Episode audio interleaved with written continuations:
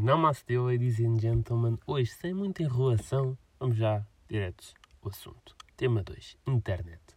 Todos nós usamos, todos nós já usamos, todos nós vamos usar.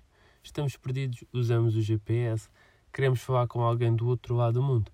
Usamos a internet, nos dias que correm é impossível não usar.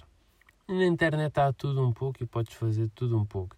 Eu às vezes até penso que os meus pais me encomendaram na internet para além de compras, podes falar com 30 pessoas em simultâneo, podes ver séries, podes.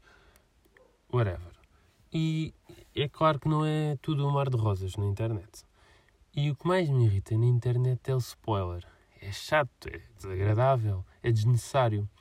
Depois de saberes, já não consegues esquecer. E estudos feitos por mim indicam que 83% das pessoas, caso tivesse a oportunidade de adquirir um poder, seria o de voltar atrás no tempo. E não, não é porque teve uma atitude menos boa com pessoa X ou Y, é para não vá spoiler. E isto do spoiler está em todo lado. Até os médicos o fazem. Quando tu menos esperas, eles dizem: Olha, vai ser menino. E tu, porra, não queria saber já. E é tramado. Algo que também muita gente faz é conhecer pessoas através das redes sociais ou aplicações de encontros, aquela troca de likes, aquela mensagem, mais tarde, quiçá, uma nude marcam o encontro e o problema é quando ele ou ela é mais escafiado na vida real e tu automaticamente queres desmarcar-te, só que não queres ser desagradável. No entanto, também há, há surpresas agradáveis. Pode parecer uma coisa nas fotos, depois tens outra ao vivo. Torna-se muito constrangedor.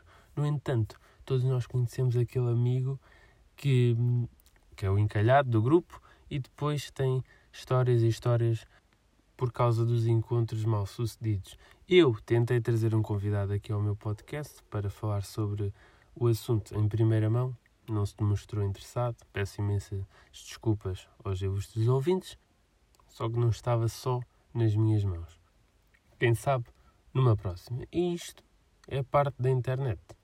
E, e antes de existir os telemóveis com, a, com acesso à internet, nós íamos ao PC ao início do dia ao fim do dia para checar aquele e-mail e fazer uma outra coisa. Também não havia muito que fazer porque os computadores eram muito mais limitados comparativamente aos que temos hoje em dia.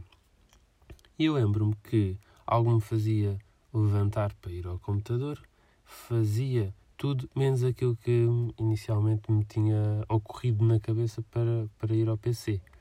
E depois de desligar o PC, é que me lembrava, esqueci-me disto e demorava dois séculos para ligar o computador novamente e isso era mesmo, mesmo muito chato.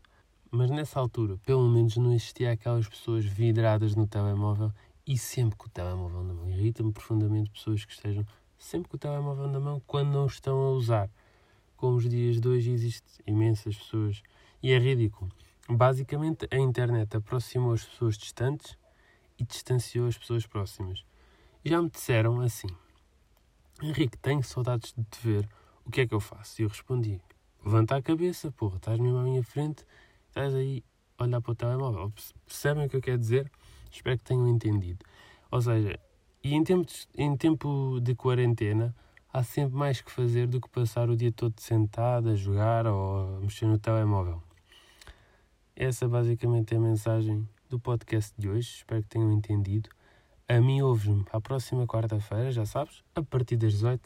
Até lá, tenham um juízo ante o.